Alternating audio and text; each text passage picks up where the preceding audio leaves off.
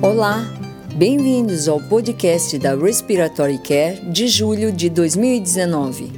O artigo de escolha do nosso editor Richard Branson é um estudo do iloprost inalatório, que é um vasodilatador, em pacientes no pós-operatório de transplante cardíaco. Enomoto e colaboradores revisaram retrospectivamente os dados de 80 pacientes durante um período de cinco anos.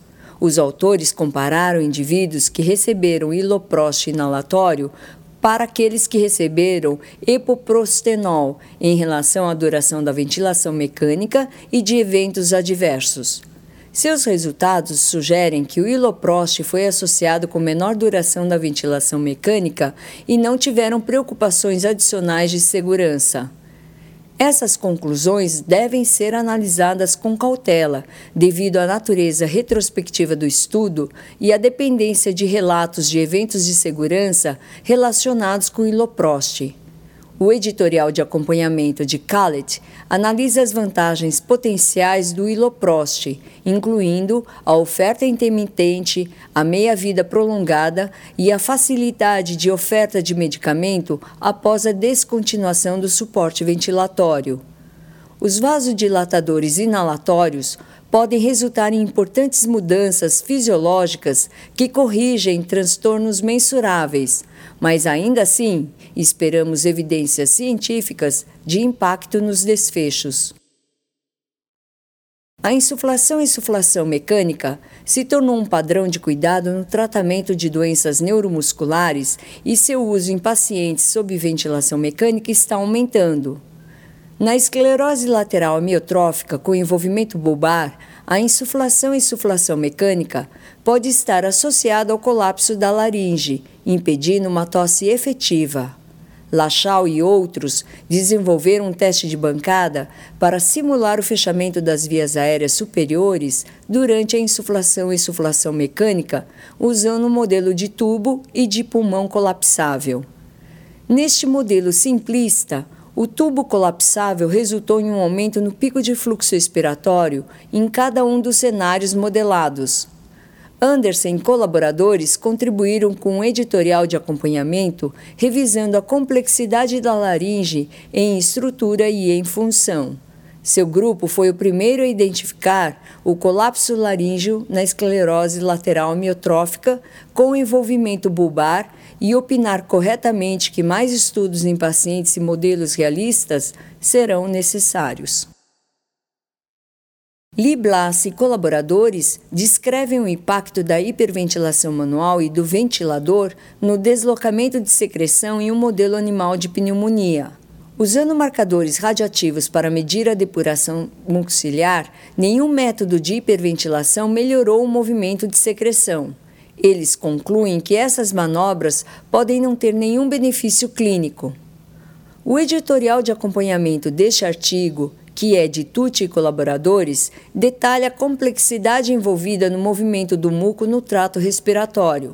Eles destacam a pequena quantidade de secreção produzida no estudo de Lee Blassi e opinam sobre como pacientes com maiores volumes de secreção poderiam se beneficiar dessas técnicas. O transporte muciliar, a mobilização de secreções e o uso de técnicas terapêuticas na higiene das vias aéreas precisam ser avaliadas rigorosamente. As técnicas de higiene das vias aéreas em pacientes pediátricos, incluindo fisioterapia respiratória, demonstraram resultados conflitantes. Chutes e colaboradores introduzem o índice de limpeza e expansão da via aérea para ajudar a identificar os pacientes que provavelmente se beneficiarão de uma intervenção.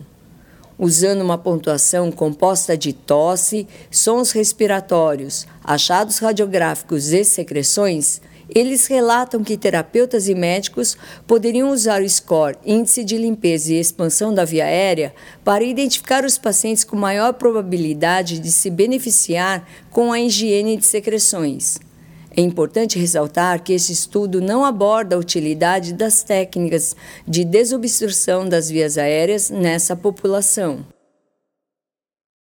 Sherman e colaboradores estudaram a adesão de adultos com fibrose cística aos regimes de higiene de via aérea durante um período de 12 meses. O estudo de autorrelato mostra que apenas metade dos pacientes com fibrose cística manteve adesão ao longo da duração do estudo. Variáveis cognitivas sociais, incluindo autoconfiança e preocupações percebidas, foram os fatores preditores identificados de maior adesão nesse estudo. Rupricari e colaboradores compararam a capacidade vital forçada e a capacidade vital lenta na definição da obstrução das vias aéreas e na identificação da DPOC. O estudo mostra que o uso de somente capacidade vital forçada não consegue identificar indivíduos com doença pulmonar sintomática. Rupricari e colaboradores concluem que usando a capacidade vital forçada e a capacidade vital lenta, juntas, melhora muito o diagnóstico de DPOC.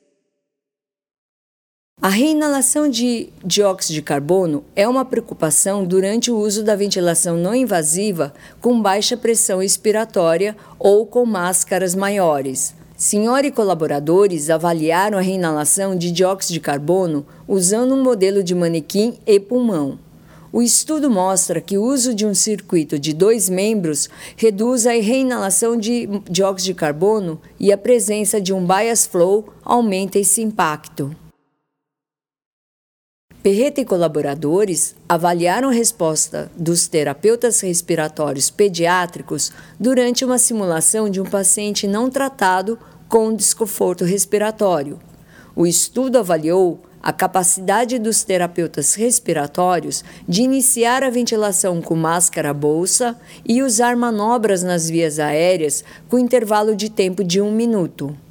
O estudo mostrou que os terapeutas respiratórios não têm o mesmo modelo mental padrão para iniciar a ventilação máscara-bolsa durante a insuficiência respiratória aguda ou a implementação de dispositivos nas vias aéreas. O estabelecimento de algoritmos e treinamento nesses princípios serão soluções potenciais. O sucesso da terapia com cânulas nasais de alto fluxo em parte devido ao fornecimento de gases aquecidos e umidificados à temperatura corporal. Chicata e colaboradores avaliaram o desempenho de temperatura e de umidade de três dispositivos com vazões de 60 a 100 litros por minuto. Nesse estudo de bancada, o estudo mostrou que os umidificadores convencionais não conseguem manter a temperatura e a umidade desejadas em altos fluxos. Combinando dois umidificadores em paralelo, pode ser que a oferta de condicionamento seja o necessário. Simoni e colaboradores avaliaram o uso de pressão positiva expiratória oscilatória e a compressão torácica na remoção de secreção e impedância em indivíduos com bronquiectasia. Esse estudo randomizado, cruzado, simplesmente unicego, incluiu indivíduos normais e indivíduos com bronquiectasia. Os autores concluíram que a pressão positiva expiratória oscilatória foi eficaz na remoção da secreção e na redução da resistência do sistema respiratório, enquanto que a compressão torácica apenas melhora a resistência. Ambas as técnicas foram bem toleradas. Caneco e colaboradores avaliaram a força da tosse e a atividade física em idosos que vivem em instalações de vida sênior. Medindo diversas variáveis de função pulmonar, o estudo mostrou que a capacidade vital forçada e a pressão inspiratória máxima estão relacionadas ao pico de fluxo da tosse. Esses dados podem identificar pacientes passíveis de treinamento muscular e pacientes com risco potencial de infecção e de broncoaspiração. A reabilitação pulmonar e o treinamento de força demonstraram melhorar os resultados de curto prazo na DPOC.